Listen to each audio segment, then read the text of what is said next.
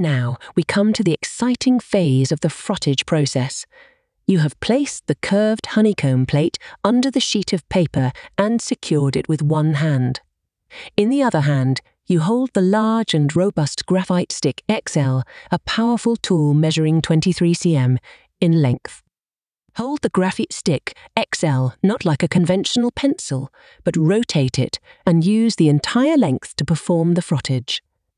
This technique allows for greater coverage and control. Begin slowly and gently to rub over the shape of the honeycomb plate using the graphite stick.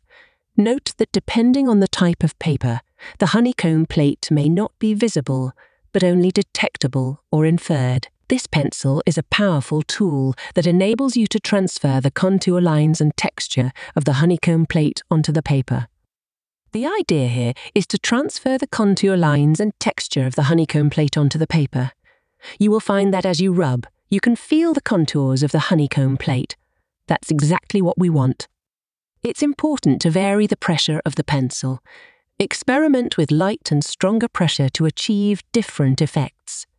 You can move the pencil in different directions, horizontally, vertically, or in a circular motion to create different patterns and textures.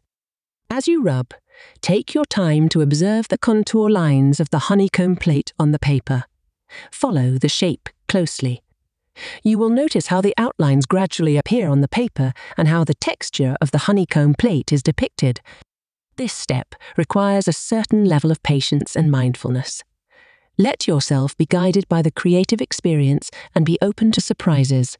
There are no right or wrong results in frottage. Each result is unique and exciting.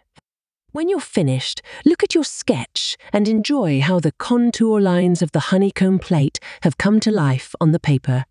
You have achieved the first visual goal and have gone through a unique creative process. This sketch marks the beginning of your exploration of form, and it's an important step on the path to discovering new design possibilities.